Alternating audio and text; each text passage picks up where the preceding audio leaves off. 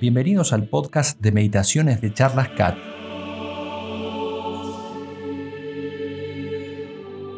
La meditación católica consiste simplemente en hablar amistosamente con Dios.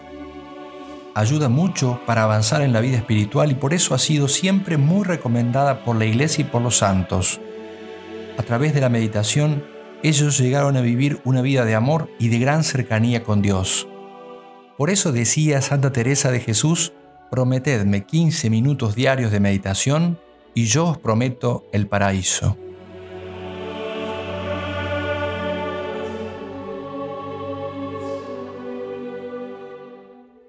Oración para antes de comenzar la meditación. Nos ponemos en la presencia de Dios. Señor y Dios mío, creo que estás presente en todo lugar, que estás aquí dentro mío, que me ves, que me oyes.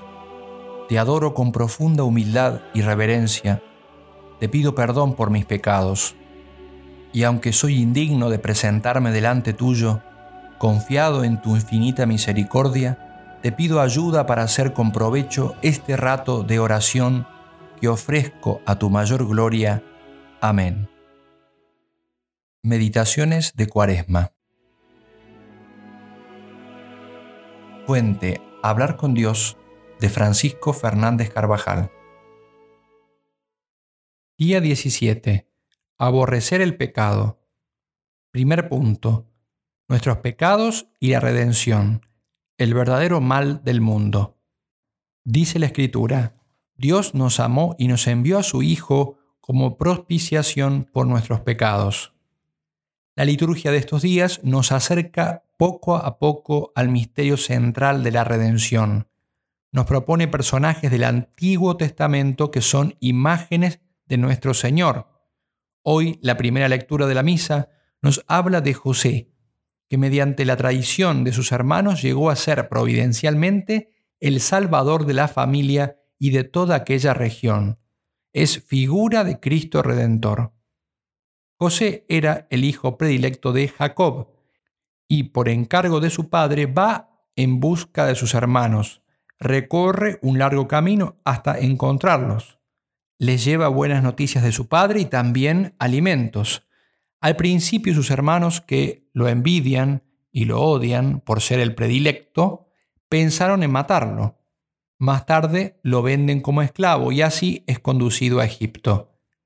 Dios se sirve de esta circunstancia para años más tarde darle un alto puesto en aquel país. En tiempos de gran hambre será el salvador de sus hermanos, a quienes no tiene en cuenta su crimen, y la tierra de Egipto donde se sentaron las tribus israelitas, por benevolencia de José, se convirtió en cuna del pueblo elegido. Todos los que acuden en demanda de ayuda al faraón son enviados a José. Id a José, decía siempre el faraón. También el Señor vino para traer la luz al mundo, enviado por el Padre, vino a su casa, como dice la Escritura, y los suyos no lo recibieron.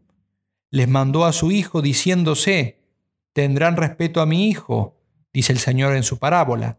Pero los labradores, al ver al Hijo, se dijeron, Este es el heredero, venid, lo matamos y nos quedamos con la herencia. Y agarrándolo, lo empujaron fuera de la viña y lo mataron. Así hicieron con el Señor. Lo sacaron fuera de la ciudad y lo crucificaron. Los pecados de los hombres han sido la causa de la muerte de Jesucristo. Todo pecado está relacionado íntima y misteriosamente con la pasión de Jesús. Solo reconoceremos la maldad del pecado si, con la ayuda de la gracia, sabemos relacionarlo con el misterio de la redención. Solo así podremos purificar de verdad el alma y crecer en contrición de nuestras faltas y pecados. La conversión que insistentemente nos pide el Señor y de modo particular en este tiempo de cuaresma, mientras nos acercamos a la Semana Santa, debe partir de un rechazo firme de todo pecado y de toda circunstancia u ocasión que nos ponga en peligro de ofender a Dios. La renovación moral de la que tan necesitado está el mundo parte de esta convicción profunda. En la tierra solo hay un mal que hemos de temer y evitar con la gracia divina, el pecado. Por el contrario, la pérdida del sentido del pecado es una forma o un fruto de la negación de Dios. Si el pecado es la ruptura de la relación filial con Dios para vivir la propia existencia fuera de la obediencia a Él, entonces no es solamente negar a Dios, pecar es también vivir como si Él no existiera, es borrarlo de la propia existencia diaria. Nosotros no queremos borrar al Señor de nuestra vida, sino que cada vez esté más presente en ella. Podemos afirmar muy bien, decía el santo cura de Ars, que la pasión que los judíos hicieron sufrir a Cristo era casi nada comparada con la que le hacen soportar los cristianos con los ultrajes del pecado mortal. ¿Cuál va a ser nuestro horror cuando Jesucristo nos muestre las cosas por las cuales lo hemos abandonado? Hasta ahí el santo cura. ¿Qué necedades a cambio de tanto bien? Por la misericordia divina, con la ayuda de la gracia, nosotros no lo vamos a dejar y vamos a procurar que muchos que están lejos se acerquen.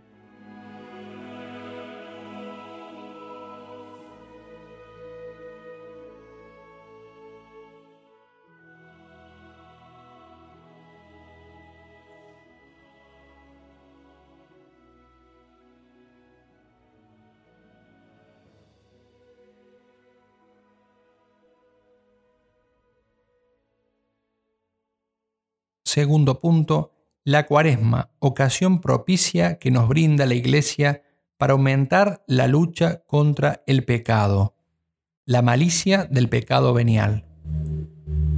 El esfuerzo de conversión personal que nos pide el Señor debemos ejercitarlo todos los días de nuestra vida, pero en determinadas épocas y situaciones como es la cuaresma, recibimos especiales gracias que debemos aprovechar este tiempo litúrgico es una ocasión extraordinaria para afinar en la lucha contra el pecado y para aumentar la vida de la gracia con el ejercicio de las buenas obras. Para comprender mejor la malicia del pecado, debemos contemplar lo que Cristo sufrió por los nuestros. En la agonía de Getsemaní lo vemos padecer hasta lo indecible. Él, que no conoció pecado, se hizo pecado por nosotros, dice San Pablo cargó con todos nuestros horrores, llegando a derramar sudor de sangre. Jesús solo y triste sufría y empapaba la tierra con su sangre. De rodillas sobre el duro suelo, persevera en oración. Llora por ti y por mí. Le aplasta el peso de los pecados de los hombres. Es una escena que debemos recordar muchas veces, cada día, pero muy especialmente cuando las tentaciones arrecien. El Señor nos ha llamado a la santidad, a amar con obras, y de la postura que se adopte ante el pecado venial deliberado depende el progreso de nuestra vida interior, pues los pecados veniales, cuando no se lucha por evitarlos o no hay suficiente contrición después de cometerlos, producen un gran daño al alma, volviéndola insensible e indiferente a las inspiraciones y emociones del Espíritu Santo, debilitan la vida de la gracia, hacen más difícil el ejercicio de las virtudes y disponen al pecado mortal. Muchas almas piadosas, dice un autor de nuestros días, están en una infidelidad casi continua en pequeñas cosas. Son impacientes, poco caritativas en sus pensamientos, juicios y palabras, falsas en su conversación y en sus actitudes, lentas y relajadas en su piedad, no se dominan a sí mismas y son demasiado frívolas en su lenguaje. Tratan con ligereza la buena fama del prójimo, etc. Conocen sus defectos e infidelidades y los acusan, quizá en confesión, pero no se arrepiente de ellos con seriedad, ni emplean los medios con que podrían prevenirlos.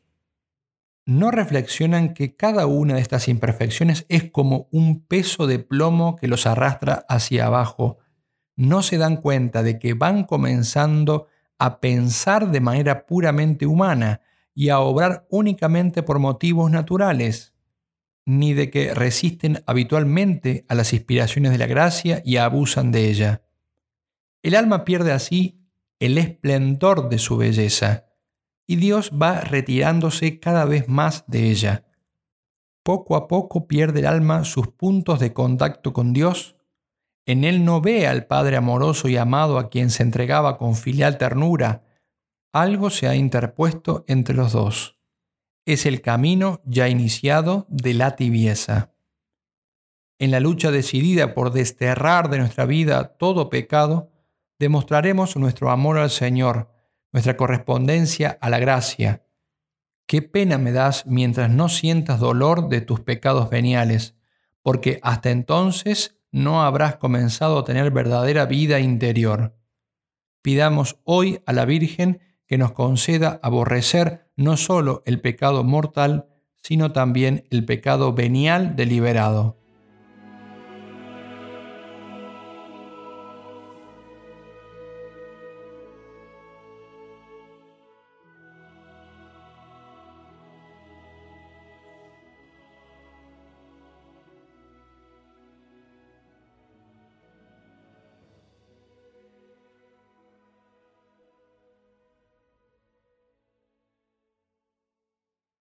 Tercer punto. La lucha contra el pecado venial deliberado. Sinceridad, examen, contrición. Restablecer el sentido justo del pecado es la primera manera de afrontar la grave crisis espiritual que afecta al hombre de nuestro tiempo.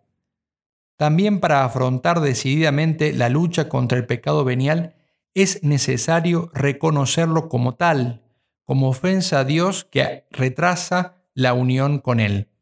Es necesario llamarlo por su nombre, sin excusas, sin disminuir la trascendental importancia que tiene para el alma que verdaderamente quiere ir a Dios. Movimientos de ira, envidia o sensualidad no rechazados con prontitud, deseo de ser el centro de todo, deseo de llamar la atención, no ocuparse más que de uno mismo, de las propias cosas e intereses, perdiendo la capacidad para interesarnos por los demás, prácticas de piedad hechas con rutina, con poca atención y poco amor, juicios hechos con ligereza y poco caritativos sobre los demás, constituyen pecados veniales y no solamente faltas o imperfecciones. Debemos pedir al Espíritu Santo que nos ayude a reconocer con sinceridad nuestras faltas y pecados, a tener una conciencia delicada que pide perdón y no justifica sus errores. El que tiene sano el olfato del alma, decía San Agustín, sentirá cómo hieden, o sea que mal huelen, sus pecados. Los santos han comprendido con entera claridad a la luz de la fe y del amor que un solo pecado, sobre todo mortal, pero también los pecados veniales, constituye un desorden mayor que el peor cataclismo que asolara la tierra, pues el bien de la gracia de un solo hombre es mayor que el bien natural del universo entero. Fomentemos un sincero arrepentimiento de nuestras faltas y pecados. Luchemos por quitar toda rutina al acudir al sacramento de la misericordia divina. Ten verdadero dolor de los pecados que confiesas, por leves que sean, aconseja San Francisco de Sales, y haz firme propósito de la enmienda para en adelante. Muchos hay que pierden grandes bienes y mucho aprovechamiento espiritual porque confesándose de los pecados veniales, como por costumbre y cumplimiento, sin pensar enmendarse, permanecen toda la vida cargado de ellos. La Virgen Santa María, refugio de los pecadores, nos ayudará a tener una conciencia delicada para amar a Cristo y a todos los hombres, a ser sinceros con nosotros mismos y en la confesión a contar con nuestras flaquezas y a saber arrepentirnos de ellas con prontitud.